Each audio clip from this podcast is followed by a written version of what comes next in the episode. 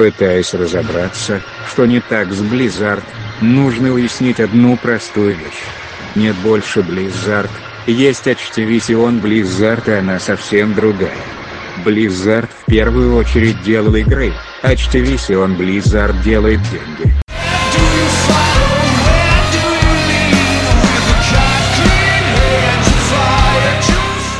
Всем привет, это Биг Подкаст. И сегодня у нас на связи человек, которому есть что сказать по любой теме, Андрей Распопов. Добрый вечер. Разработчики студии 52, программисты и геймдизайнеры Михаил Шагин. Привет. И Дмитрий Викторов. Всем привет. Художник и геймдизайнер Алексей Калинин. Привет. Меня зовут Андрей Захаров. Парни, давайте начнем с вашей первой игры. Jealous, как я понимаю, да, она называется. Вы выходили на iOS и вас зафичерили с первой же игрой. Да, все верно. Как это возможно? Какие у вас там были подвязы в Apple? А, на самом деле у нас не было никаких подвязов. Мы до этого просто работали в софтовой компании и решили сделать свою первую игру. Мы стали рисовать арты, ну, Алексей стал рисовать арты выкладывать в Инстаграм. И нас заметили ребята из США и предложили нам помощь в продвижении. И поэтому мы решили уволиться и на full тайм уже делать свою игру. Ну, и, короче говоря, у нас все получилось. Я так понимаю, это типа издатели вас нашли из США? Нет, они не издатели, а просто помощники по продвижению. То есть э, они были фактически нашими партнерами. Они делали промоушен, э, статьи разные выпуск- выпускали. А фичерили, ну, э, рассказывали про нашу игру в Apple. Ну да, они брали на себя такую более рутинную работу. Например, там рассылка пресс-релизов. Они находили также каких-то вайнеров, Тогда в 2014 еще актуален был Вайн. Ну да, это было популярно. И мы там mm. продвигались как раз в этом Вайне с нашей мобильной игрой. Они с ними связывались, у них, э, ну, им было проще, у них уже налажены были контакты. Да, мы вообще были совсем новичками, да. У нас просто были мечты, и мы совсем не знали, как это все делается, как продвигать, как чего. Мы с ними запартнерились на таких, ну, очень лояльных условиях для нас. Очень это было несущественно да, потому что издатели берут там 50%, 70%, а они просто, ну, за небольшой процент с нами работали. Да, но они тоже вкладывали свои ресурсы какие-то. Но нам не говорили точные цифры, не знаю, сколько они вложили в итоге в продвижение, как у них это с финансовой стороны получилось. Но главное, что они сделали для нашего проекта, это то, что они запичили нашу игру, редактор Apple из Америки, американского стора. И мы там получили мощный фичер, там вообще нас были баннеры на главной странице, было приложение недели, самый такой крутой вот промоушен все времена был, к которому мы получили несколько, там, миллиона три, наверное, или четыре даже установок. В России тогда еще команда редакторов App Store не была так э, активна. Потом они уже стали участвовать в ивентах, как-то появилась возможность и в России пичить игры, связываться с редакторами. Тогда в основном через США вся работа была. А давайте чуть-чуть назад еще двинемся. Вы сказали, что работали в софтверной конторе, все втроем в одной? Да. И играми не занимались вообще? Да, но мы, конечно, пробовали каждый что-то делать свое такое. Ну, как поделки, можно сказать. Я, например, там uh-huh. Арканоид какой-то там делал, Тетрис в армии. вот. Миша тоже что-то делал э, игру про планету. Ну да, я делал такие небольшие проекты. Небольшие, да. В качестве развлечения просто. Олег, Алексей на флеше что-то делал. Чапаева. Да, был делал. Так, а почему решили делать именно мобильные игры? Почему именно iOS? Только iOS, да? Ведь я правильно понимаю, первая игра вышла только под iOS? Только iOS, да. Да. Нас вдохновили некоторые выходившие тогда проекты. Ridiculous Fishing, например, и... Dots. Badlands. Badland. Да, они все делали с небольшими командами, чем-то похожими по духу на нашу команду. Мы подумали, что это как раз такое для нас направление подходящее. Да, мы подумали, что выпускаться на PC или там на, на консолях требует больше ресурсов, а мобильную игру а сделать небольшими силами проще, возможно. А вторая ваша игра Кеншо, я ее прошел, кстати, на этой неделе. О, класс. Э, Да, это третья игра, которую я прошел за год. Да, мы делали... Да, и она у вас вышла вообще на очень большом количестве платформ, и она вышла и в 3D, то есть э, не, не просто какая-то двумерная игра. Э, Что, что повлияло? Большой успех первой игры снес вам голову и решили вообще все попробовать на этом свете? Нет, дело в движке. Дело в том, что первую игру мы делали на Кокос 2D, и мы тогда вообще не особо задумывались о движке и о его возможностях. И оказалось, что сложно портировать игру потом на другие платформы. На Android или еще куда-либо. Ну, даже хотя бы на Android. И поэтому для второй игры мы уже выбрали Unity, изучили его. А Unity позволяет без особых затрат уже сбилдить э, проект под много разных платформ. Да, еще геймплей в Кеншо. Он хорошо подходит как на мобильные, так и на компьютеры, так и на приставке. У нас даже на свече она вышла. Там можно ходить э, в стороны, влево, вправо, вверх, вниз. На телефоне ты делаешь свайп, на компьютере стрелочками там нажимаешь, или мышкой, на приставке джойстиком. Такой универсальный геймплей. Мы хотели попробовать э, выйти на других платформах как-то, какую-то почву там для себя сформировать, чтобы следующий проект уже был опыт, что мы представляли, что это такое. Ну, конечно, у нас э, главная платформа все равно iOS в Киншо. С App Store у нас э, лучше всего взаимоотношения, там, с другими у нас не так все налажено. Поэтому мы в следующем проекте только хотим на полную как-то использовать другие платформы. Да. Сейчас мы живем, можно сказать, за счет э, продаж на App Store. Как раз хотел об этом поговорить. Вот нужно иметь прямо огромные яйца, чтобы за 250 рублей продавать игру, головоломку под Android. Да. Она не особо продается такую цену, но мы там делаем часто распродажу до одного бакса, и тогда она начинает очень мощно так продаваться, и не знаю даже откуда люди приходят. Возможно, им где-то подкидывается, что скидка. Так что у нас такая там стратегия. Да, Для- кстати, регулярного. Кстати, на Google Play это прям вообще срабатывает классно. И там даже никакого промоушена нет, но откуда-то люди узнают, что скидка, и прям в разы увеличиваются загрузки, когда мы делаем просто скидку. Да, это лайфхак. Можно пользоваться. Да, раз в месяц устраивать скидку. Дело в том, что в App Store даже нет таких скидок, чтобы показано было на приложении, что оно сейчас по скидке. Ты можешь просто дропнуть цену, но это совсем не тот эффект. А Google вас никак не фичерил? Google фичерил, у нас там Editor's Choice, мы там на баннерах тоже висели, в каких-то подборках инди. Но Ну, они не да. особо фичерят платные игры, они Да. больше делают упор на фермы, на, на такие вещи, Мгм. Вот. И еще мы ездили в Лондон, они нас а, приглашали, оплачивали поездку, проживание там на Google Play Indie Games Contest. Э, Там выбрали 20 игр со всей Европы. Россия в этом году была впервые. И и мы вот были первой игрой из России, которая там была номинирована. Вот в 20 игр эти показывали в галерее Саачи. Такая есть в Лондоне галерея. И там люди голосовали. Там бесплатный вход был, много людей пришло довольно-таки. Люди выбирали игры, нас там выга- выбрали в топ-10 из этих топ-20. Вот. Но победила там другая игра про беженцев. Как раз актуальная сейчас проблема в Европе. Да, точно. Мы еще тогда шоколадок наделали, а, и на обертках с обратной стороны были промокоды на игру. Тогда, раз уж вы о таком заговорили, во внимании к деталям, у вас в Кеншо очень много всяких мелких элементов, разлетающихся элементов. Это, наверное, первая игра, в которой я увидел, что можно включить э, режим для людей, не разбирающих цвета. А, Ну, это еще, может быть, потому что я мало в головоломке играю. Но вообще вот это вкладывание в детали, оно, во-первых, утяжеляет разработку, насколько я понимаю, и дает ли оно соответствующий выхлоп? Это, наверное, сложно замерить ну, выхлоп от подобного рода вещей.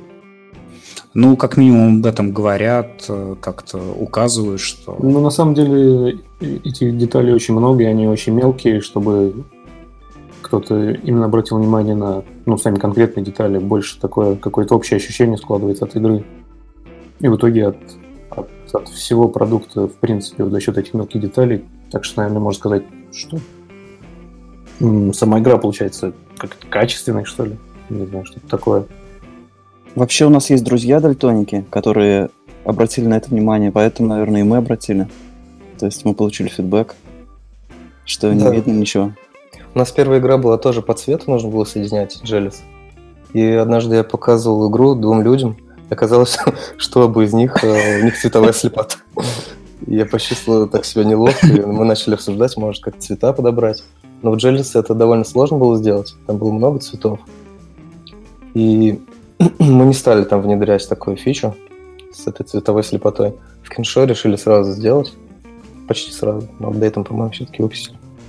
Вам повезло с фокус-группой. Да, идеальное попадание.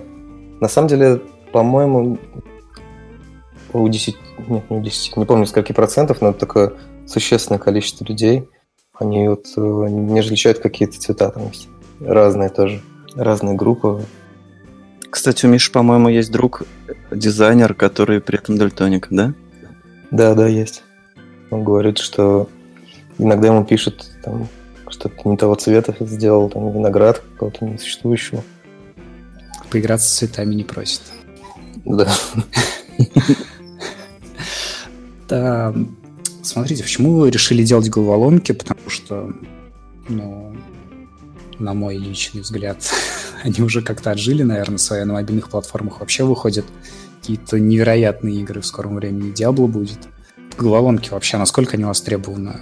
Ну, такой небольшой инди-команде, наверное, не стоит ориентироваться на весь рынок, вот, анализировать какие-то прям тренды глобальные. Все равно игра получит не такое внимание, как Diablo там или что угодно.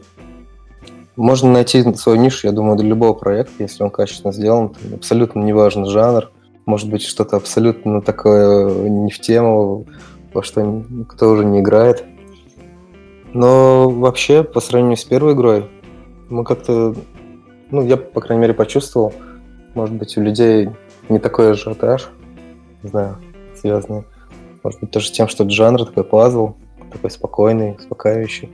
Нет э, такого, что фан там какой-то, веселье. Такие игры, наверное, больше получают внимание. А, ну, смотрите, мне вообще про вас рассказал друг. А, он рассказал мне про вас год назад, когда вышла Джелис, но у меня просто нет телефона на iOS, я не смог попробовать. Вот. А про Кеншо он сказал, это очень крутая игра. Она просто невероятно сделана, но я не смог в нее играть, потому что ребята очень сильно уложились в графику. Просто невероятно. А сам, ну вот сама игра как-то неинтересна. Собственно, поэтому у меня и были вопросы, почему вы, ну, условно, решили уделять внимание каким-то визуальным моментам, а не геймплейным. Ну, это сейчас не претензия, это просто вопрос. Может быть, вы как-то для себя объясняете, помимо того, что маленькая инди-команда. Может быть, вы с детства просто любите головоломки и считаете, что ну, нет игр лучше них, например. Я бы хотел сказать в защиту головоломок, что все-таки не всегда хочется играть в какие-то крутые игры. Иногда хочется что-то простого. И есть люди, которые э, хотят играть, ну, хотят иногда провести немного времени, передвигая пазлы mm-hmm. всякие. Вот. И а по поводу визуальной части, э, у нас все игры э, визуально богатые, в общем-то. И я не думаю, что мы э, готовы сделать игру, которая бы, ну, по графике было не очень. Да, как так получается, начинаешь делать, все постепенно наворачивается, становится все круче, круче, там эффекты появляются. Но киншо, она такая медитативная. На самом деле, вот если смотреть на комментарии, люди делятся на две группы. Некоторые говорят, очень просто играть, там вот, нету смерти как таковой, то есть, в общем-то, проигрыша не существует. Да. А, но таких людей не очень много, на самом деле, на мобильных платформах. Это вот на свече многие такое пишут. На Switch, в комментариях, там, если посмотреть, действительно, люди там немножко не понимают. На в App Store и в Google Play большинство людей пишет так классно, что ты не проигрываешь, можешь расслабиться, такая медитативная игра. То есть вообще удивительно, но большинство людей такой геймплей заходит, наоборот. Нет, это безусловно то, что вы сделали сохранение вообще всего прогресса. Это очень большой плюс для таких головоломок, особенно под конец игры, когда тебе нужно этих ну, пять больших ключей собрать, состоящих из пяти маленьких кусочков, да? И если начинать каждый раз сначала, то можно просто сойти с ума и действительно забросить. У вас с этим, ну, все хорошо для мобильной платформы. На свече, понятно, они сейчас играют в свой Dark Souls. Да. Ну, ну и еще э, по поводу усложнения, то есть это для нас все-таки первый опыт на Unity, и мы идем в сторону, э, ну, как бы, усложнения наших игр. Мы не стали сразу делать что-то очень крутое, и я думаю, что многим инди-командам тоже так следует поступать. То есть не, не следует сразу браться за что-то очень емкое такое, если мало опыта. Да, сколько по времени вообще уходит у вас на проекты первый, второй? Сколько на Джелицу потратили примерно? Сколько на Киншо? Киншо, понятно, вы еще допиливаете, да? Что-то вы еще планируете выкатить? Ну, Киншо уже практически готово, там только мелкие какие-то улучшения. Если mm-hmm. прям от, раз, от разработки до релиза, то на Киншо у нас, по-моему, два с половиной года ушло. Очень ну много. Ну, да, два года с небольшим. Это на, на мобильной платформе или это плюс Switch? На мобильной, а потом мы уже так, в режиме саппорта поддерживали эту игру и портировали на другие платформы. Mm-hmm. чисто разработка, да, два года. Довольно долго, но мы много раз все переделывали. Разные были игры, получилось в итоге киншо. Да, переделали с нуля несколько раз. А, то есть это не, не, не изначально была такая идея? Это на интерактивно так появилось. У нас обычно так какая-то вначале концепция идет, мы начинаем делать, в какой-то момент понимаем, что-то не сходится, опять начинаем переделывать, меняем концепцию, пока не получится такой цельный какой-то продукт. На Джельс мы потратили, наверное, год. Сложно посчитать, потому что мы сначала работали по вечерам, по выходным, потому что совмещали с основной работой. Да, Потом... в то время, наверное, год прошел вот в таком режиме, да, и год уже активного, активного девелопмента. Ну да, если все так агрегировать, наверное, мы бы ее за год сделали, если мы так работали по-нормальному, как сейчас, на фултайме. Mm, то есть после, только после Джелис вы стали фултайм делать? Фултайм в процессе Джелиза мы стали. Да, за несколько месяцев до релиза мы ушли э, с работы, сняли свой офис первый, там начали уже работать очень активно. По ночам там часто было вот это, без выходных, конечно же. Да, был даже, по-моему, двое суток, да, без перерыва. Да, там какой только жести не было. Очень э, старались успеть, потому что наши эти партнеры, они с Apple договорились о конкретной дате. И это для нас был прям такой дедлайн-дедлайн. Если mm-hmm. мы его сорвем, мы вообще в пролете. И мы так очень ударно, быстро все сделали. Довели так до финальной стадии все. А Populous Run, наш третий проект, который мы сейчас делаем, мы начали делать э, в апреле по-моему, да? Может, чуть да. раньше, в марте, да. Мы сделали быстро прототип за месяц, и уже с ним прямо на DevGam поехали на шоу-кейс. И тогда многим людям казалось, что это как классно выглядит уже так, когда выпускаете там. На mm-hmm. самом деле это был очень быстрый на коленке сделанный прототип. Сейчас он, конечно, смотрится нелепо и так деревянно по сравнению с тем, что сейчас. Потом долгое время, вот несколько месяцев, мы настраивали систему, чтобы быстро создавать контент. Это Алексей как раз делал. Мы работали там над управлением толпы, всякими такими штуками. Сейчас, в принципе, мы уже приблизились к тому, чтобы делать уже сам контент, сами уровни, делать уже, полировать все, делать уже саму игру. И надеемся, что, в общем, этот проект займет у нас год с небольшим. Мы так побыстрее станем делать игры. Да, и немножко про социальный контекст в играх. Опять же, я могу говорить только про Кеншо, где в какой-то момент начинают появляться цитаты. Почему вы вообще решили какой-то подтекст вносить помимо геймплея в игру? В головоломку? Вы понимаете, о чем я говорю? Можете сделать это тоже. Про сюжет? Да, да, если это, ну, если это сюжет, то да, про сюжет. Но просто это не знаю, я не, не очень понял идею, зачем нужно было вставлять э, цитаты, потому что изначально вы показываете персонажа, который летает и который показывает свои эмоции mm-hmm. смайликами или эмоджи вы используете. Вот, и это еще более-менее понятно. А потом начинает, да, показываться сюжет, который уже меня больше запутал, чем дал какое-то пояснение, что вы хотели сказать. Да, сюжет у нас такой довольно сумбурный получился. Он как-то так тоже в процессе появился. Сначала у нас даже тексты были. Вот мы ездили на DevGam московский в 2017 году, где как раз э, получили там пару кубков. Там у нас были тексты. Этот куб, он разговаривал, прям какие-то были реплики. Кстати, мы обратили внимание, что девушки, там, женская аудитория, они прям внимательно читали, а парни, они, наоборот, скипали. Как-то есть такое разделение. Оно прям, ну, видно было. Они в историю очень увлекались, а мужская аудитория больше в геймплей.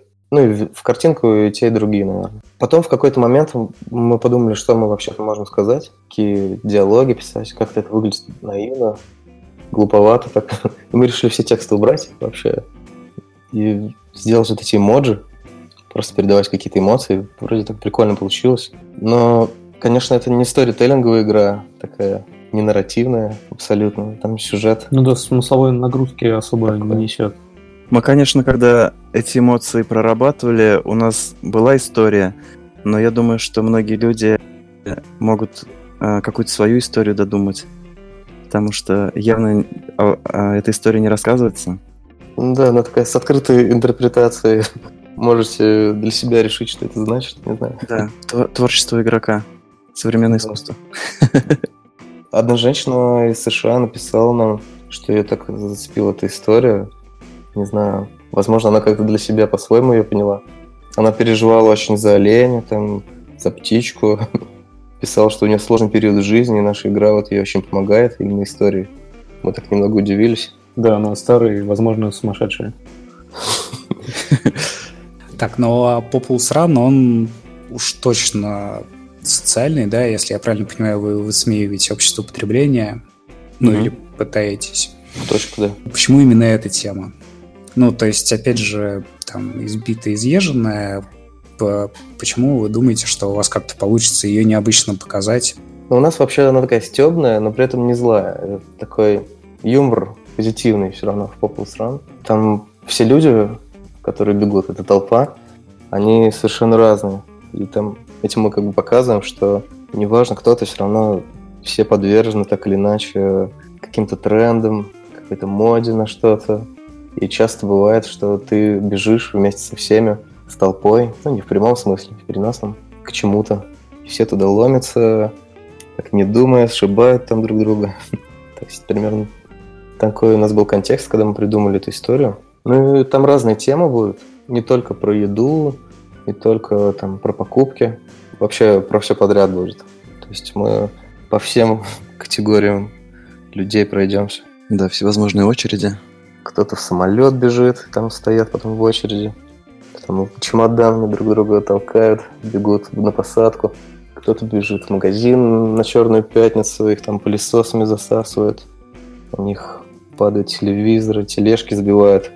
Любая тематика будет. Но еще контент легко делать. Тут сразу куча идей в голове возникает, какие там уровни делать, какие препятствия. Как-то это все такое цельно получилось. Почему, ну, ну почему раннер? Нет, все-таки почему раннер? Почему нет? Ну, это не просто раннер, а раннер толпы. Да, это похоже на Леммингов, да, тоже такую старую игру, где бегут не все. Вот. Если у вас такое, что кто-то жертвует собой, чтобы добежали другие, или у вас просто как, как? Возможно, такое появится. Пока что у нас главная идея сила толпы. Ага такой внутренний мем. Сил толпы. Нужно, мы придумаем как бы игру с нуля. По сути, таких игр, конечно, не было. И, конечно, есть какие-то похожие механики где-то, но вот в целом все придумаешь с нуля, приходится придумать новый геймплей. Типа, вот у нас толпа бежит. Вроде классно. Раннер, где управляешь толпой. Но сразу возникает вопрос, зачем эта толпа?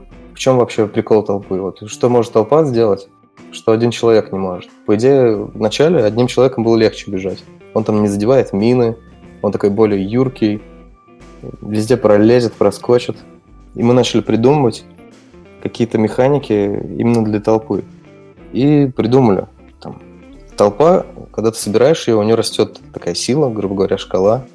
Ты нажимаешь там Shift, они начинают мощно так мчать, сшибают там стены, предметы все разлетаются в стороны.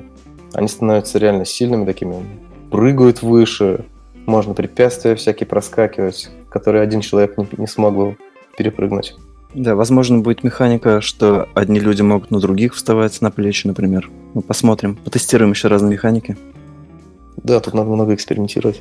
Еще придумали, что это вот Дима э, делает ремонт сейчас, и ему э, недавно привозили ванну, тяжелую, чугунную новую ванну, и ее там несколько человек поднимало, потому что она весит, не знаю, сколько она весит. 230 килограмм. Да. И мы придумали, что это же вот фишка. Толпа будет поднимать тяжелые предметы. И мы решили попробовать накидать всяких штук, чтобы они хватали толпой и кидали там в препятствия, все на пути своем сбивали. В общем, э, с этой толпой, с главной идеей оказалось не так просто. И мы ищем сейчас еще, как это применить.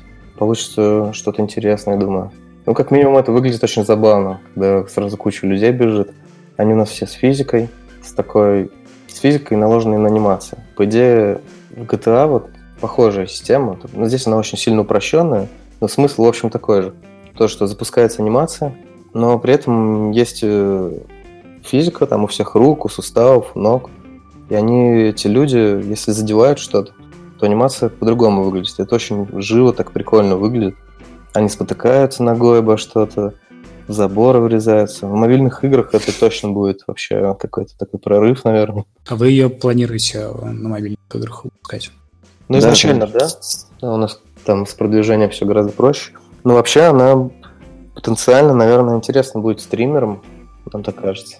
Потому что там фан чисто, можно легко ролики запиливать с этой толпой, там все падают, их сбивают всякими безумными вещами. Ну, конечно, на ПК тоже выйдем обязательно. И не как киншо, как бы не для галочки, а как-то игру немножко адаптируем, наверное. Да, может быть, э, мультиплеер туда еще добавим.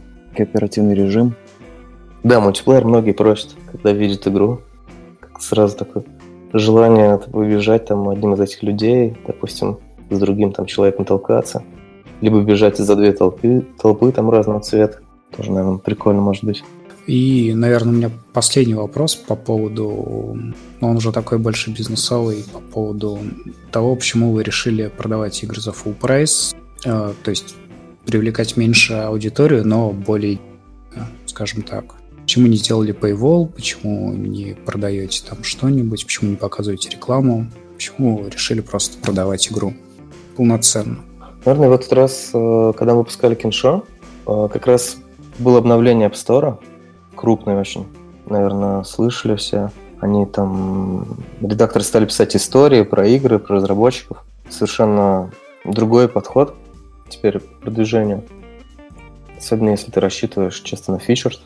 И фокус у них сместился на такие инди-игры платные, небольшие, такие красивые, там с какой-то историей своей. Мы тоже это для себя решили, когда общались э, с редакторами у нас вопрос монетизации открыт был, и как-то мы узнали, что есть такая возможность, что сейчас такие игры как раз будут много внимания получать. В итоге это сработало, мы там попали в Editor's Choice в App Store, и для этого проекта это классно. Но вообще мы не заморачиваемся, мы не только на платные игры, вот Populous Run, наверное, на мобильных будет как фримиум, но не free-to-play, то есть там не будет какой-то внутренней экономики. Можно будет какую-то часть уровня играть бесплатно, там, другие будут только за unlock, наверное, что-то такое.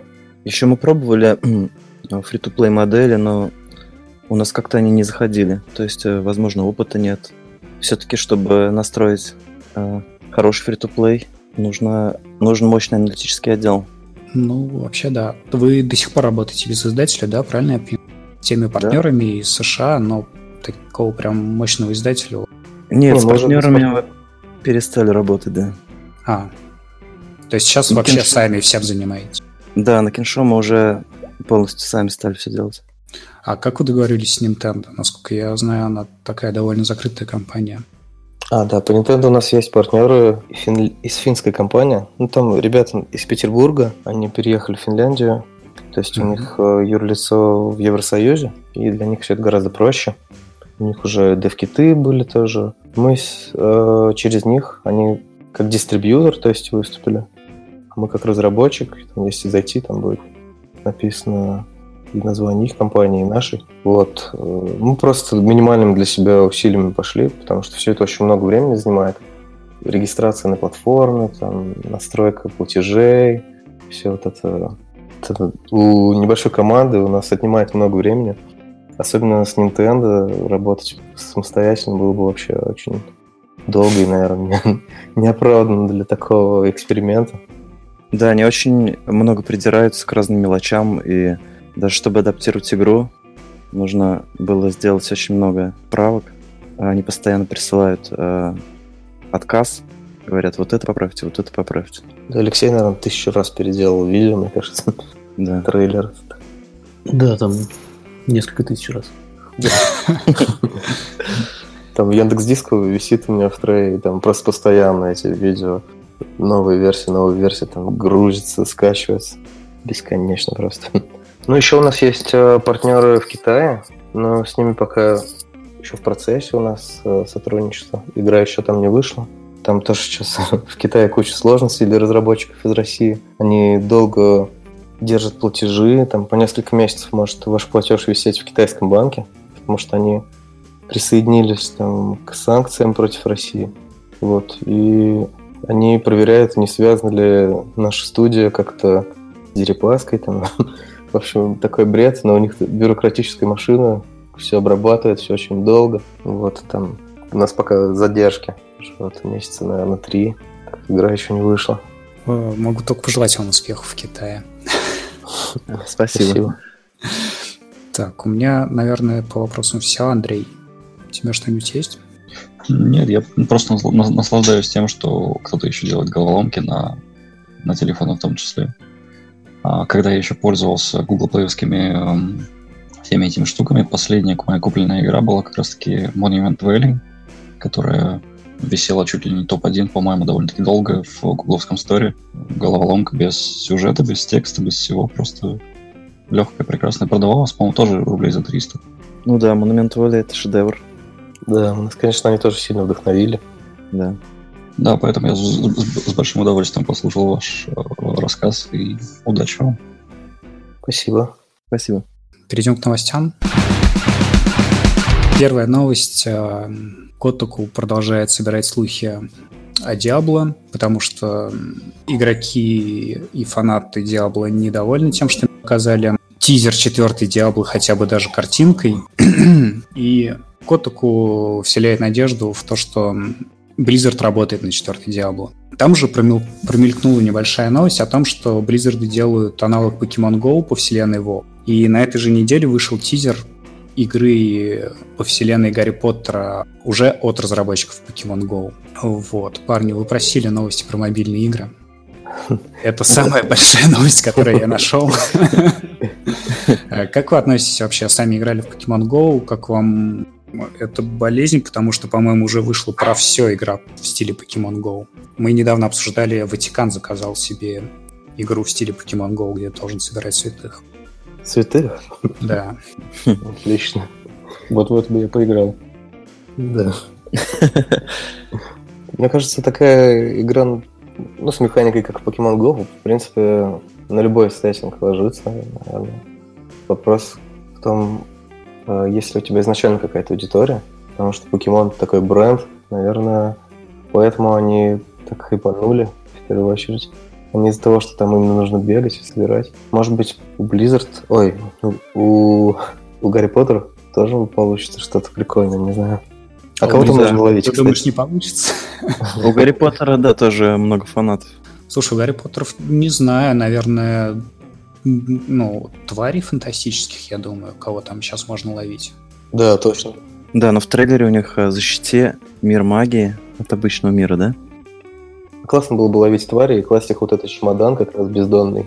Может, может там будет что-то бо- более близкое к Ингрессу.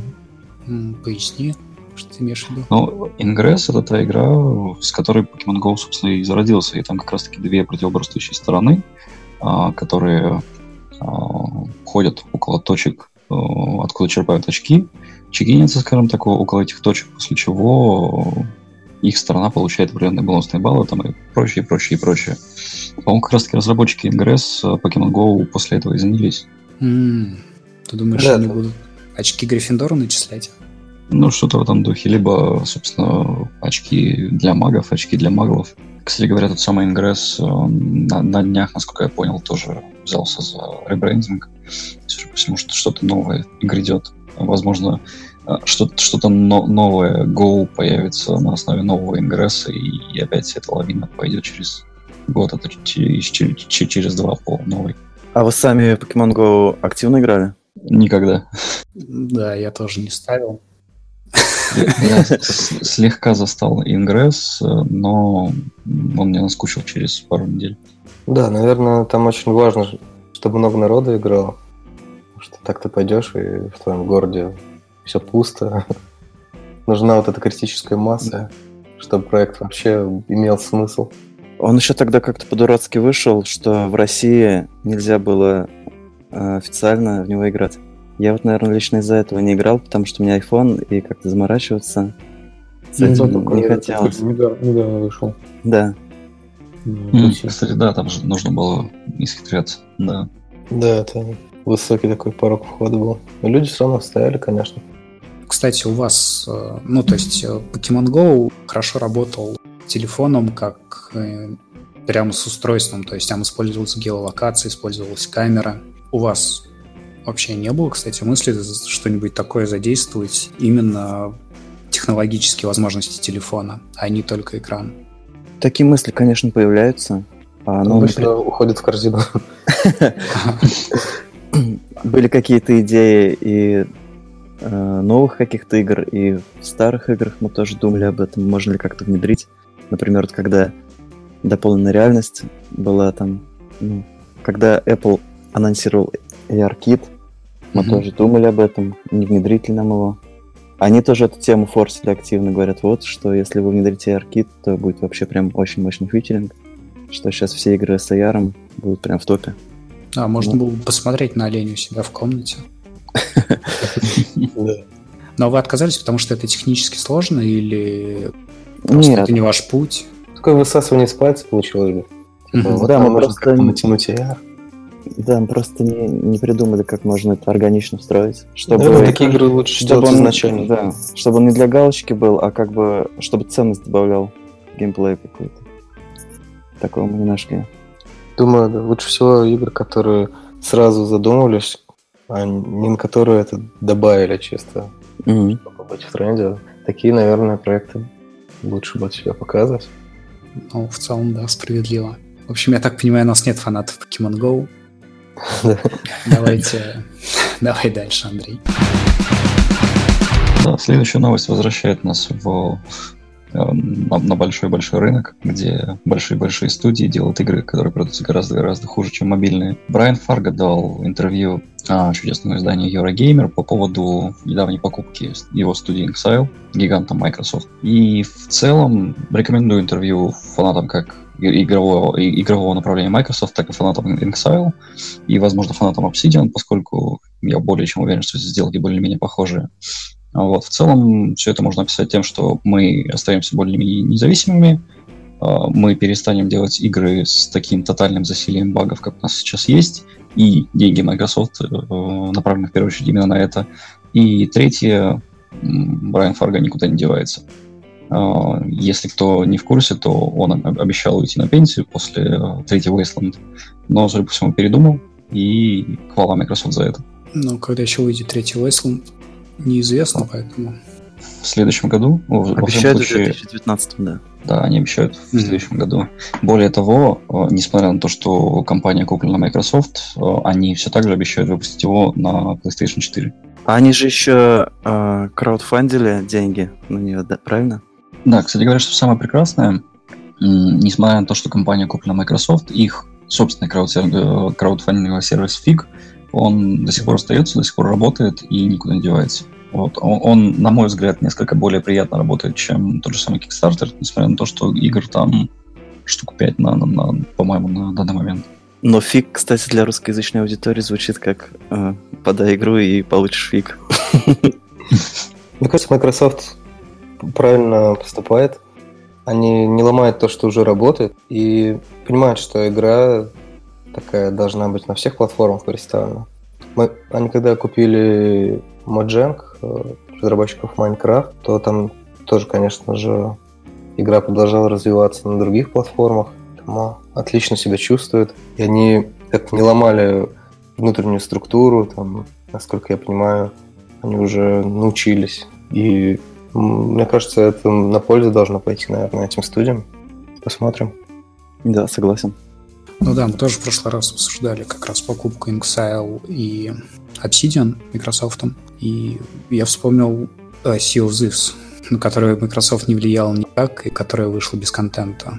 Поэтому, я думаю, не, как это, не внедрение в процессы команды разработки это не всегда хорошо для игры. Ну, при этом Microsoft умели выбирать отличные студии, которые, к сожалению, не всегда выживали. А, например, первая игра под, ну, под гидой Microsoft, в которую я поиграл в свое время, была Dungeon Siege 2 от э, Gaslight Games, по-моему, или Gaslam, что-то в этом духе.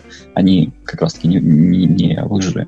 И игра-то, в общем-то, была отличная, как и последующие, допустим, их сотрудничество с Bungie, которые выросли в совершенно восхитительную махину. Кто, кстати, сможет вспомнить э, одну из своих первых игр, которая как раз-таки вышла под, э, ну, под студией, под крылом Microsoft? Я, наверное, могу вспомнить э, Ори. Ну, да, это то, тоже действительно великолепный пример. Да, кстати. Мои, кстати, тоже вдохновлялись. Многие сравнивают наши эффекты, ну, когда ты проходишь пазл, там летят вот эти духи. Угу. Чем-то напоминает Ори, конечно. Ну, Ори, наверное, это лучший под эгидой Microsoft. Раз уж мы продолжаем возвращаться к темам, которые мы уже мусолили и мусолили не единожды на протяжении наших выпусков, то, я думаю, следующее как раз-таки отлично зайдет. Подводочка божественная. Вышла мобильная интерактивная история по вселенной Лавкрафта от русского разработчика. Кстати, интерактивные новеллы тоже очень простой способ, мне кажется, выпускать игры ну, на мобилке, особенно если ты умеешь рисовать. Э, я, к сожалению, не помню имя автора, но автор художник, и в истории у него есть все контакты, как его можно найти. Кто-нибудь пробовал, нет? Да, ну, я, я начал играть в эту игру буквально недавно, и меня прям сильно зацепило.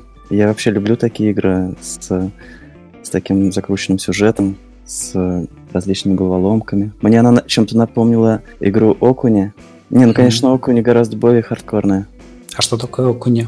А, это такая игра, там нет вообще ничего, ни текстов, ни пояснений. Там просто странный персонаж ходит из комнаты в комнату и э, собирает различные руны. На них различные изображения там нарисованы, ну, такие символы. И вообще никакого пояснения, что это за символы. И ты просто собираешь их и анализируешь и в итоге открываешь двери, и нужно открыть всю карту. И там я прям составлял на бумаге план вот этой все карты. У меня прям весь пол был застелен листами А4. Я ее проходил три дня, я даже на работу не ходил и,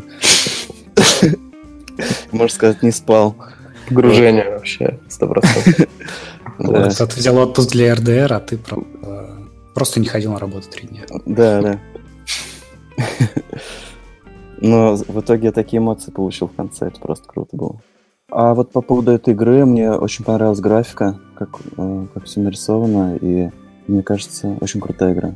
Недавно выходили э, несколько игр, ну не игр, не знаю, таких интерактивных комиксов скорее. Может быть, помните название? Там группа солдат такая в лодке плывет, ты можешь двигать телефон, они так реагируют, там трясутся в этой лодке. Такой новый взгляд на комиксы не помню, к сожалению, название.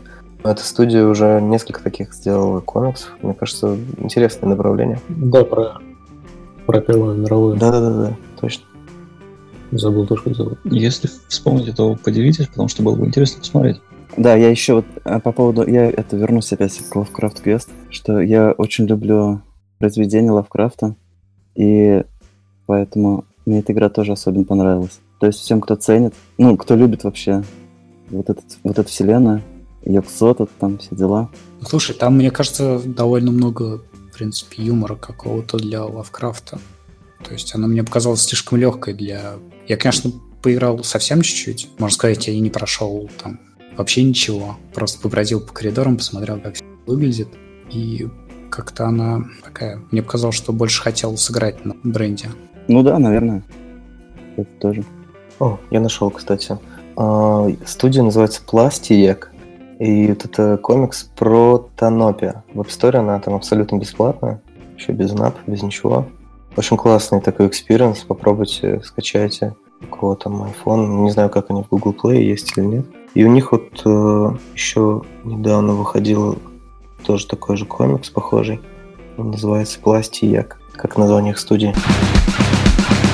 И я предлагаю снова вернуться с э, пучин, а может с просторов, как бы кому как, э, мобильных в разработку игр для ПК. А не так давно исполнилось 20 лет одной из величайших, на мой взгляд, серий а, современной, ну, игровых серий современности, Half-Life. И в честь этого дела Гамасутра в очередной раз выкатила. Они как бы пользуются любым удобным случаем для того, чтобы выкатить свои старые постмортемы, которые публиковали. А, вот, но они сделали это еще раз.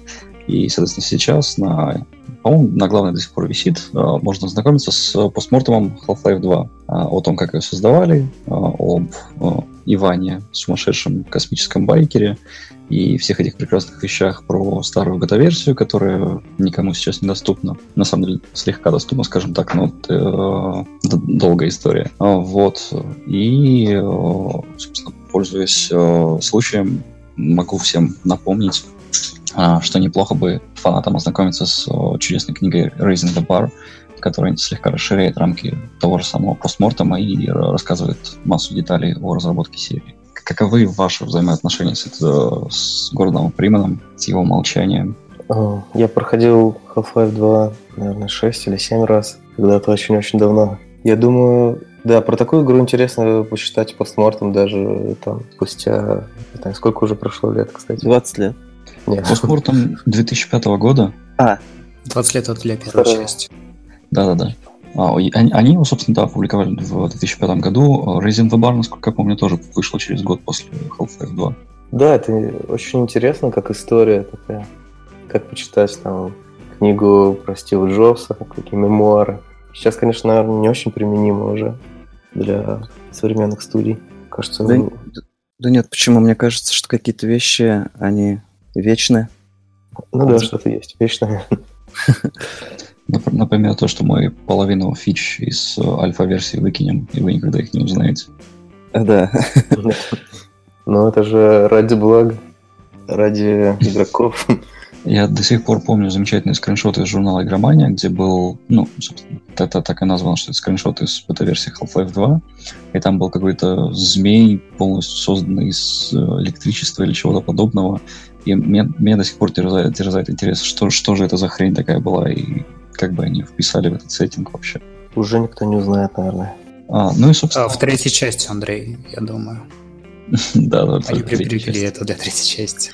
Которую, возможно, сделают те же самые люди, которые в следующем году наконец-то обещают довести до финала, то есть до Ксена, Black Mesa. Но мне вот, если честно, а, первая версия больше нравилась. Я вот именно первую переигрывал несколько раз, а вторую прошел только один раз. Первую Half-Life ты имеешь в виду просто? Да, да, да, mm-hmm. да, первый Half-Life. Не знаю почему. А сама Black Mesa тебе как? А, имеется в виду вселенная это? Нет, нет, э, Black Mesa это фанатский ремейк э, на движке Source э, полностью первой части. Просто есть же Half-Life а. 1 Source, и она была, Да-да-да. ну, такая, не очень. Скажем. Да, там физика, физика там улучшилась, да? Ну, гораздо, гораздо лучше. Да, да, да. Ну да, я тоже проходил, конечно же. И также я проходил все э, в Steam, которые доступны э, э ответвления, то есть я играл там и за охранников, и за других персонажей. За Ну да. Кстати говоря, да, почему-то до сих пор нет ремейков Blue Shift и Блин, как же называлась еще одна? В общем, еще, одно, еще одного дополнения к первой части, которая выходила в давние-давние времена. Которая больше не как, э, как спин такой была. Ну, что тоже вот как раз-таки э, про охранника в первой части была Blue Shift. Да-да-да, как же А она еще- называется? А еще одна, ну, про которую, судя по всему, все забыли, даже если кто и помнил. Кровоед. М, Нет, она, по-моему, тоже была про Гордона Фримана, но я не уверен. Вот, по- потому что я ее проходил в продатом 2005 году после второй части. Но зато во второй части была девочка. Ну, Так даже не одна. Не, ну дочь профессора. А кто-то еще... А, ну да, да-да-да. Были еще. Ну, в первой, грубо говоря, сюжета особо-то и нет. Такой он А, я думаю, здесь стоит просто смотреть, э, в, э, скажем так, в контексте. Потому что среди шутеров того времени э, у Half-Life 1 сюжет очень даже был. Да, и как раз таки это была одна из крупнейших отличных, от- отличных черт вообще, допустим, от той же самой Кваки, в конце концов, в которой был Ну да. анту- антураж, но при этом не было истории как таковой. Да, все-таки там встречались персонажи а, изредка. Там был сюжет, да. Они разговаривали. Разговаривали, да, в отличие от Фримана. Декабре этого года выходит Common and Conquer Rivals. Игра, которую показали на прошедшем E3, где сначала показали, по-моему, так люби- любимый логотип, а потом показали саму игру и ожидания фанатов немножечко принизили. Это игра с заявкой на киберспорт на мобильной платформе, где ты управляешь то ли ты сражаешься против зомби, то ли ты и есть зомби. Э, Ты должен захватывать точки и удерживать их. Чем дольше ты их удержишь, тем больше опыта ты получишь. Ты вроде бы после Hearthstone а говорить о там большом киберспорте на мобильных платформах не приходится, но Hearthstone все равно больше ассоциируется не с мобильной платформой, да, он вышел везде. А эта игра выходит только на мобилках, и представляли ее даже киберспортсмены. Жанр пытается возродиться не стратегия, а как киберспортивная дисциплина для мобильных телефонов. Да. Не знаю, ребят, стоит вас спрашивать что-нибудь про киберспорт? Я хотел прокомментировать. Тут больше я вспоминаю не Хардстон. Хардстон, конечно, универсальный такой проект, где угодно будет отлично играться. Все-таки, в первую очередь, я думаю про Vainglory, это моба мобильная, которую Apple активно продвигала. Вначале такой большой хайп был, они там на презентации Apple приезжали, ну, вот, где там показывали новый девайс, по-моему, или для ВВДЦ, который для разработчиков, уже не помню, какой именно. Там тоже по ней были турниры. Она довольно прикольная и свежая была. Я довольно много времени в нее играл. Но как-то она все равно заглохла, исчезла так. Там они очень многое поменяли, сместили как-то фокус проекта на другие вещи, не как изначально было. И больше особо примеров таких нет успешных игр киберспортивных на мобильных. Может быть, вот что-то получится с этой игры. Ну, почему есть же Clash Royale? У нас даже вот в, в Нижнем есть. А насколько Был- это киберспортивная игра? Мил концепт Или, был, уже был. Она киберспортивная почти как Hearthstone, наверное. Примерно в той же степени. Но здесь у тебя... Ну, хотя в Hearthstone тоже эти карты ты собираешь. Здесь ты тоже собираешь карты. Ну, персонажей. у меня такое ощущение, что похоже. новые киберспортивные дисциплины не только на мобильных заходят не особо хорошо, но и, собственно, на ПК и консолях тоже. Все играют в Fortnite, какие тут другие игры вообще, кому они нужны? Ну, по тому же Fortnite, например, я не знаю крупных чемпионатов, хотя, может, они и есть. Но, допустим, в целом, вот э, последнее, что мне в голову приходит, что Overwatch пытался туда зайти. И, ну, такое, как бы, у них то ли получилось, то ли не получилось. А так, а так балом правят это как, как бы все та же Лига Легенд, да, CSGO. И, не знаю, третья рандомная игра, которую мы можем назвать. Дока 2. Может, может быть, она, хотя я не уверен в этом. Может быть, это тот же самый... Погоди, ты не уверен в том, что Дота правит э, бал в киберспорте? Я думаю, возможно, она месте на четвертом. Вот, но, но не обязательно. Мне кажется, так мало, потому что это все-таки задача-то совсем не из простых. Это все равно, что еще какие-то Ну, да, и при том, что- придумать. Да-да. Да, там какие-то соревнования еще есть, типа европейские игры, например. Но про них вообще никто Или давайте не сделаем знает. новые шахматы. Вот сделаем сейчас такую игру, в которой будет играть вообще все, она будет у всех дома. По ней будет там турниры, гроссмейстеры. Ну вот это Fortnite ты сейчас описал как раз. Да. У кого-то получается. Не знаю, как это вообще. Нужно душу дьявола продать, наверное. Ну, кстати, в связи с э, анонсом на последнем Близконе у меня есть некоторая надежда, что хрен с ним с Warcraft, который, скорее всего, будут более-менее пытаться возродить в мультиплеерной его ипостаси. Я надеюсь, что они хотя бы StarCraft поднимут до того уровня, которого он был во время первых ВЦГ, в конце концов. Потому что э, соревнования по StarCraft я время от времени посматриваю сейчас, и это до сих пор интересно. Да, не зрелищно смотрится. То есть это вот два, два единственных зрителя, они не из Кореи. Ну да. А сами вы, ребят, э, участвовали в каких-нибудь, может быть, турнирах? Как вы относитесь к киберспорту? Сколько вам это интересно? Я в спортивных не участвовал. Нет, я тоже ни в чем таком серьезном. Ну, в любительских. Но имеется в виду в cs по локалке. Ну, нет, конечно. Ну, Сейчас-то уже можно и не по локалке. Можно... и- Локалки антуражный. Да, В но клубе. Я создал, я создал. тогда американцы не напишут целую статью, что это токсично и ругается матом. Ну, кстати говоря, я в своем чудесном городе Челя- Челябинске как-то раз даже участвовал в турнире со взносами. Мы играли в доту 2 на 2. Тогда можно было и так. О, ничего себе. И победитель уходил с разбитым лицом. Понимаю. Нет, победитель, насколько я помню, в итоге уехал в Москву и играл в каком-то втором составе, то ли, то ли Moscow Five, то ли а тогда уже ВП. Ну, в общем, обзавелся жизнью, скажем так. Мгм. Пришел к успеху. Но это был не ты, как мы поняли из рассказа. Да. Да, след- следующая новость у нас повествует о плохой, ужасной, кошмарной судьбе Half-Life 3, а, потому что, судя по всему, она в том же состоянии, что и хардварный Steam Link. Вы больше не сможете купить себе замечательную приставку для телевизора от Valve. Они сняли ее с производства. Потому что, судя по всему, наставляли палок в колеса себе самостоятельно.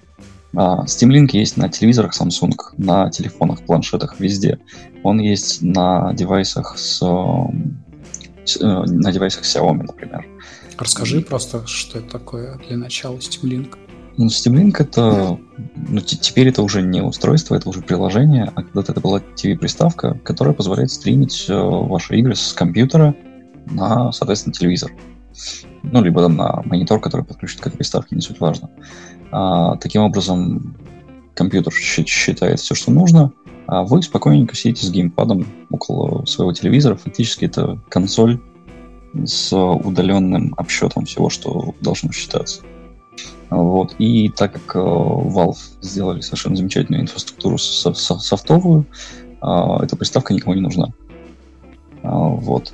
Кто-то свои лапы успел наложить на нее, или же всем, все- все- всем плевать. Я думаю, как со Steam Machines. Да. Steam Machines взле- взлетели гораздо хуже, на самом деле, а Steam Link хотя бы имеет свое применение. Ну, это логичное развитие Steam Link. Отмена выпуска этих девайсов. Потому что у всех Smart TV все равно уже. ну, зачем отдельный девайс? Если только, может, он использует какие-то там классные, не знаю, инновационные способы передачи изображения там каким-то, не знаю, технологиям беспроводным, чтобы минимальная задержка была. Да нет, Ну. мне кажется, сейчас любая приставка может делать то же самое. Ну, я имею в виду консоль игровая Xbox или PlayStation. То, что делал Steam Link, нет? Нет, ты не сможешь через Xbox транслировать игры с ПК.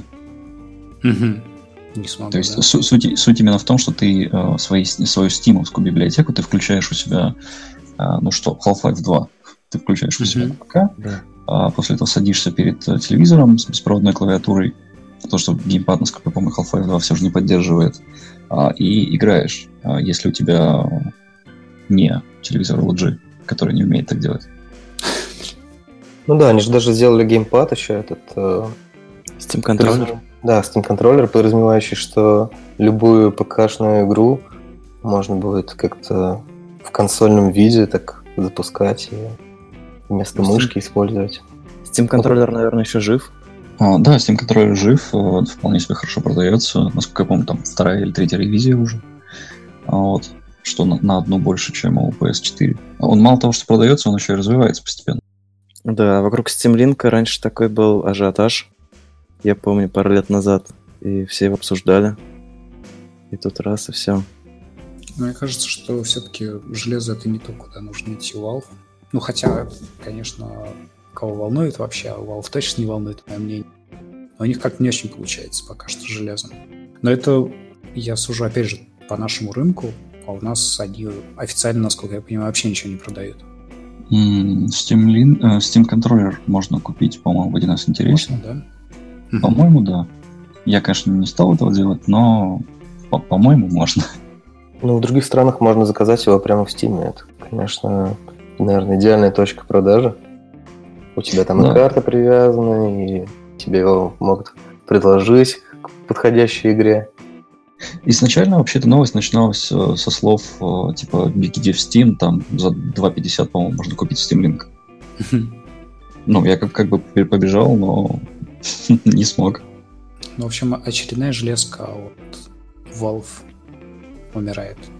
Rest in Может, Может, хотя бы Half-Life выйдет? Может быть, они поймут, да, что, ребята, пора уже, уже во что-то другое. Ну, судя по тому, что произошло неделю назад в Доте, я думаю, у них все силы уходят на нечто иное. А представь себе, они выпустят Half-Life на мобилках а, с этими большими головами. Показали, э, как же этих, майкрософтовская игра, э, Гири войны. С большими головами вот эти вот персонажи будут. Только в Half-Life. Мне кажется, их прям сожрут прям. Превосходно. Фри-то-плеем, там, с лутбоксами. Да, да, да, да, обязательно. Диабло затмят просто. А вот еще новость недавно была на DTF, что э, в офисах Half-Life царит нездоровая атмосфера, и сотрудники там стрессуют, увольняются. Mm-hmm. А поподробнее? Расскажи подробнее. Ну, там бывший сотрудник из Valve э, написал, что э, он подвергся прессингу со стороны руководства. Что там без харасмента прессингу? Да, без харасмента. Что там... да? Да, да. Что эм, там постоянно стимулирует э, такую атмосферу разработки, что люди там друг друга подставляют, выдают там фичи за свои. То есть, допустим, человек делал, делал, коммитил, а другой человек может как-то присвоить его работу и получить премию за это. То есть они поощряют э, такую нездоровую конкуренцию среди сотрудников. Несправедливую. То есть менеджеры не, не умеют использовать GitBlame, чтобы посмотреть, кто же кто, кто похоже, да, похоже. Превосходно. Там платят за комиты, да? Честно. Строчки кода там, сколько центов. Исправил два пробела. Да, импортнул библиотеку какую-то стороннюю, все, ты богат. Да. Ну, в общем, я не знаю, может быть, это какой-то обиженный человек написал, может быть, на самом деле все не так плохо. Потому что ведь не проверишь, пока сам ты не побываешь.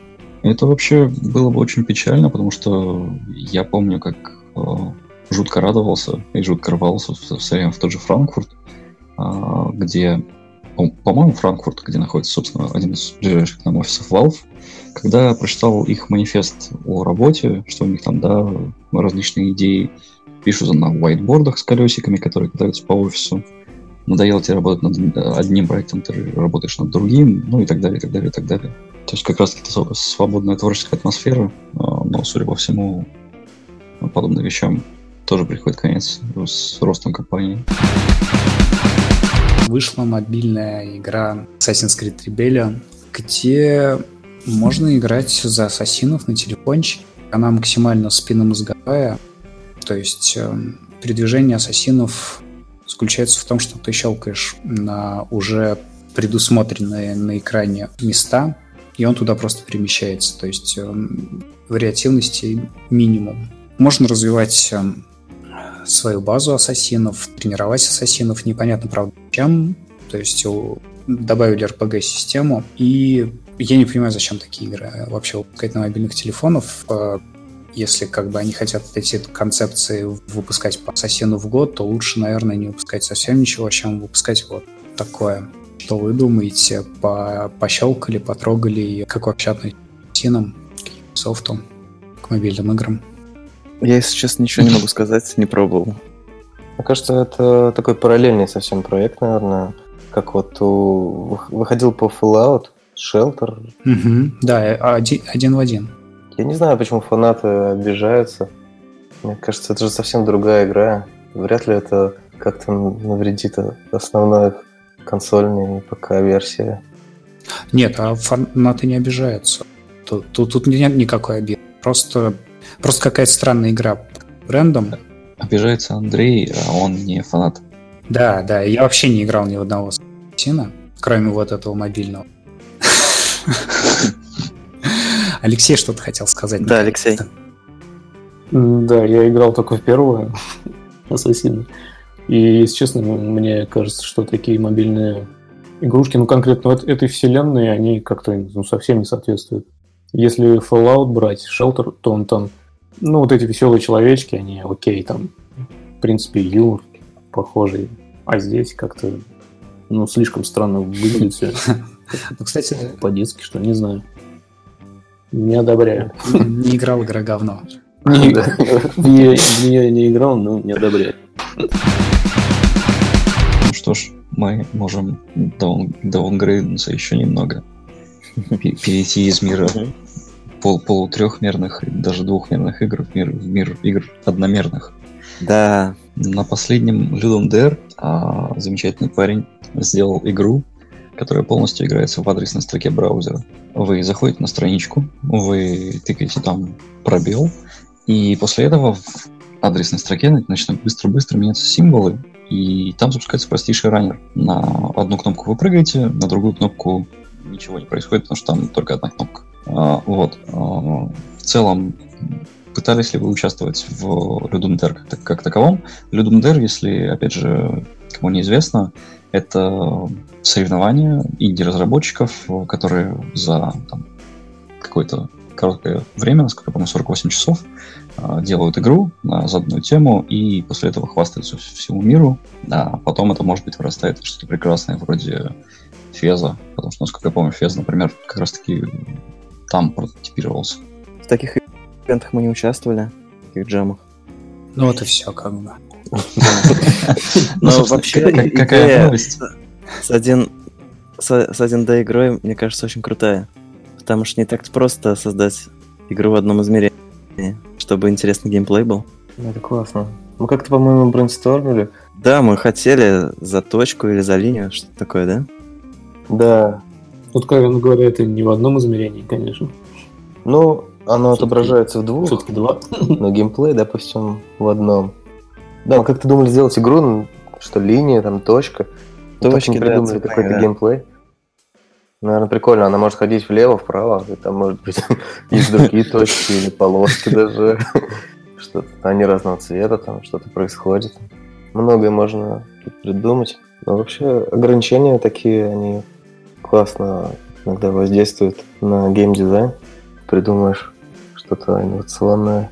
Игра была интересная, мобильная, Dark Echo. Там как будто бы ничего не видно, а есть только звук. Но он, конечно, рисуется. Угу. То есть звуковые волны. Да, они отскакивают от стен. Там иногда бежит какой-то монстр, там от него такие красные все волны. Угу. Вообще классная штука в плане инновационности вот как раз. Что-то просто отключаешь, что есть во всех играх. Это такое базовое. И у тебя рождаются новые механики. Вы говорите, не участвовали сами, но как-то с ограничениями подходите к разработке? То есть у вас есть э, какой-то челлендж, вы ставите перед собой, когда делаете игру? То есть там не использовать что-то, не использовать какие-то инструменты или ограничиваете себя? Да обычно нет. Обычно у нас э, безграничные, безграничные возможности сначала, а потом, когда время поджимает, уже пытаешься отрезать лишнее. Это немножко не творческое. Ну да, у нас под, подход наоборот такой, давайте придумаем, что бы можно было сделать, как будто бы у нас безграничные возможности, и начинаешь накидывать идеи, не ограничиваясь. Ну, убирать не важно, пока не останется такое что-то что самодостаточно, и при этом то, что мы можем сделать за какой-то вменяемость. Потому что мы не привлекаем никакие инвестиции, там, мы вторую игру делали за первую, третью, счет второй, и нам нужно как-то в нормальные сроки все это делать для самих себя. У известного саунд-продюсера Брайана Ина есть такой набор карточек, их там штук 70, по-моему, на которых он написал своего рода задания для самого себя, ну и, в принципе, для музыкантов. В духе там не использовать такую-то ноту, или там сделать все, что ты хочешь сделать на свежем воздухе, бла-бла-бла и прочее, и прочее, и прочее. Возможно, подобный подход тоже кому-нибудь покажется интересным в другой сфере. Потому что посмотрите на Брайана Ина, теперь его музыку можно услышать в любом аэропорту. Да, очень такой красивый пример. И, насколько я знаю, он служил вдохновением для создателей музыки для Monument Полей. Ну, у них там, похоже, есть мотивы. Киберпанк, который мы заслужили. На Патреоне собираются деньги на... Ну как не собираются деньги, нельзя сказать, да, наверное. На Патреоне не собирается, а поддерживает разработка, так как там ежемесячно списываются деньги с людей. Разработка игры в стиле киберпанк, симулятор свиданий, транссексуалов. Тоже в прошлый раз мы говорили, что там вообще, скорее всего, очень скоро будет много игр про киберпанк, потому что выходит киберпанк 2077, 2077, который все ждут. Да, вы ждете? Я жду. Все понятно. Значит, разработка по полстраны отложится. Вот. И начинают выходить игры в этом сеттинге, потому что как-то не очень много, они как все пропали, и Киберпанк вообще вселенная не задействована сейчас в массовой культуре, так как это было, я не знаю, в начале двухтысячных, когда был Джонни Мнемоник и... Мог бы сказать, и все остальное. И все остальное, да. Ну, на самом деле было про киберпанк. Как-то люди хотели в будущее больше. Вот. А тут идея такая, что ты играешь за ну, не, не сексуального робота, нельзя так сказать, но за гибрид человека и робота, за мире, киборга? Э, да, наверное, да, ближе слово киборг. В мире, где люди пользуются хотят, ну, то есть у них нет никаких рамок и не относясь к какому-то конкретному полу. Вот. То есть сиськами и с членом. Это важно в этой игре, потому что там все транссексуалы, насколько я понимаю. Как вам такой киберпанк, парни? Как вам такое будущее? Ну, Насчет будущего не знаю, но мне кажется, такой киберпанк крут. Это сюжет похож на что-нибудь из сериала Черное зеркало. Ну, это не, та, не так мрачно, как в черном зеркале все же. Да. Не, ну вот лично я как бы не знаю.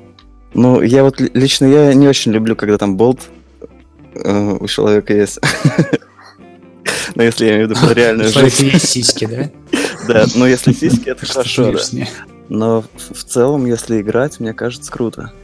Я в целом открыт к новому опыту, но в жизни я вряд ли подобное бы попробовал, поэтому а, да, а, попробовать подобное в игре это гораздо более приемлемо. Ну, то есть вы сейчас как бы говорите, что обычный симулятор свиданий говно, но вот симулятор свиданий с трансами я быть просто для необычного опыта. Ну да, чистый за транс. Ну, ты, ты, ты, ты же в своей жизни бывал на обычных свиданиях, а на свидании с трансом ты никогда не был. Угу. Скорее ну, всего. в вашем случае ты думаешь, что не был, да? Ну да, да. Э, ты, во всяком случае, ты думаешь, что я не был. Ну, я, кстати, однажды чуть не оказался, но я не буду об этом рассказывать. Что тебя смущает? Ну, то есть, как бы об этом уже есть игра. То есть это уже как минимум кому-то интересно. Да, вдруг сейчас вдохновишь разработчиков. Ну, это нормально, Диман, Ты просто только что обеспечил себе э, то, то, то, то, что мы еще раз тебя позовем. И будем звать, пока не расскажешь. А, ну, в общем, а, однажды были мы в Лондоне на Google Play Indie Games Contest. А, и, в общем, а, после всех этих ивентов мы еще какое-то время в Лондоне тусовались. И решили с кем-нибудь познакомиться. И, значит, э, познакомились э, с одной девчонкой. Сначала подумали. Э, хотели с ней встретиться, а потом она говорит, а ва- вас не смущает, если я транс? Мы такие, блин, вообще-то нас смущает, но мы ей так не сказали, а потом подумали, блин, а что такого? Ну, транс и транс. Вот, но в итоге э, ничего такого не состоялось. Знакомство этого. Ну, то есть даже сам факт, что она спросила, уже подразумевает, что даже там не все готовы к этому. Ну, наверное, да. Я полагаю, определенные вещи лучше узнать до определенных вещей. Да, иначе бы это была такая большая неожиданность. В смысле, на следующее утро будет такой, она тебе сказала, а я вообще-то транс такой. Да, ничего себе. Может, не, не- не заметил вчера, но у меня. Да, да, да. да. Да, Почему ты не сказал до того, как я начал тебя отсасывать? Ладно. Давайте тогда все-таки поговорим про киберпанк. Вдохновляет ли вас вообще вся эта вселенная? Алексей, расскажи нам вообще хотя бы хоть что-нибудь о том, что тебя вдохновляет. Как минимум. Даже если киберпанк не вдохновляет. Не, ну про киберпанк я могу рассказать. Как раз а, год назад примерно Unity делал вот такой а, челлендж. Там нужно было сделать м, минутное видео через Unity. То есть нужно было сделать сцену в Unity в стиле такого киберпанка как раз. И вот я в такой штуке участвовал, и в принципе мне нравится сама стилистика, бегущий по лезвию, вот это вот все такое мрачное, туман, яркие огни. Не вот эти трансухи пиксель- пиксельные, а больше такой, где там дождичек такой, какие-то куча людей, у них там полукиборги. Это прикольно. Ну и, конечно, новый киберпанк э, 2077. Я думаю, будет круто. А в, в Populous Run будет у нас возможность по, по лезвию, под дождем, на, под неоновым светом. Кстати говоря, надо, да, надо бы сделать. А, кстати, будут ли у нас в Run транссексуалы? Я думаю, надо бы сделать. Мы всех хотим это сделать. Да-да, у нас же diversity там. Полный diversity, да. Полный, полнейший вообще. Главное, чтобы они все бежали с одной скорости, чтобы не было какое-то принижение кого-то. Чтобы ничего не мешало никому. Я, я в таком случае я поражен степенью прорисовки моделей ваших персонажей. Если подобные вещи можно различить.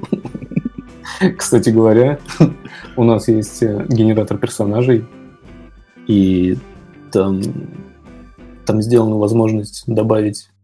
Половые признаки? Да. Скрытая возможность.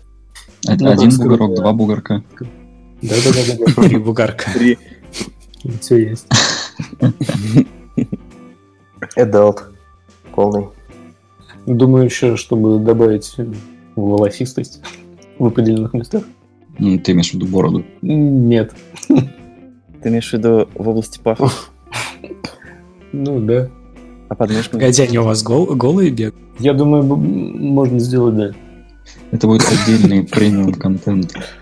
Я боюсь, сейчас такая, такая игра получится из этого разговора.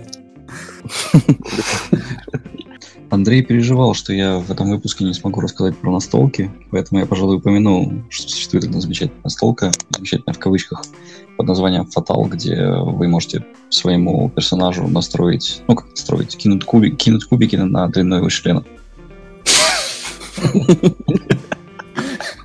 Погоди. А ты кидаешь один кубик с тремя гранями? С четырьмя? А, я, я потом найду точную формулу. Точная формула очень страшная. Она состоит из А. символов 10-15, наверное. Погоди, то есть это настолка, это прям э, в реальности, да? Кидаешь обычный кубик прям физически. Да, это, это реальная настолка. Она в списке худших настолок занимает то ли первое, то ли второе место. А, банально потому, что, например, э, у персонажей женщин а, изначально ниже интеллект, чем у мужчин. А, плюс э, возраст персонажа выбирается случайно. И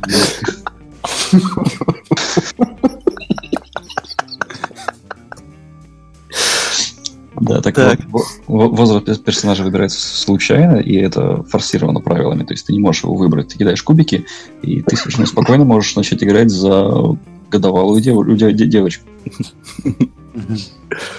Вообще с отрицательным интеллектом. А, Ну, близко к этому. А, а как, а, как, а как называется? Я хочу купить.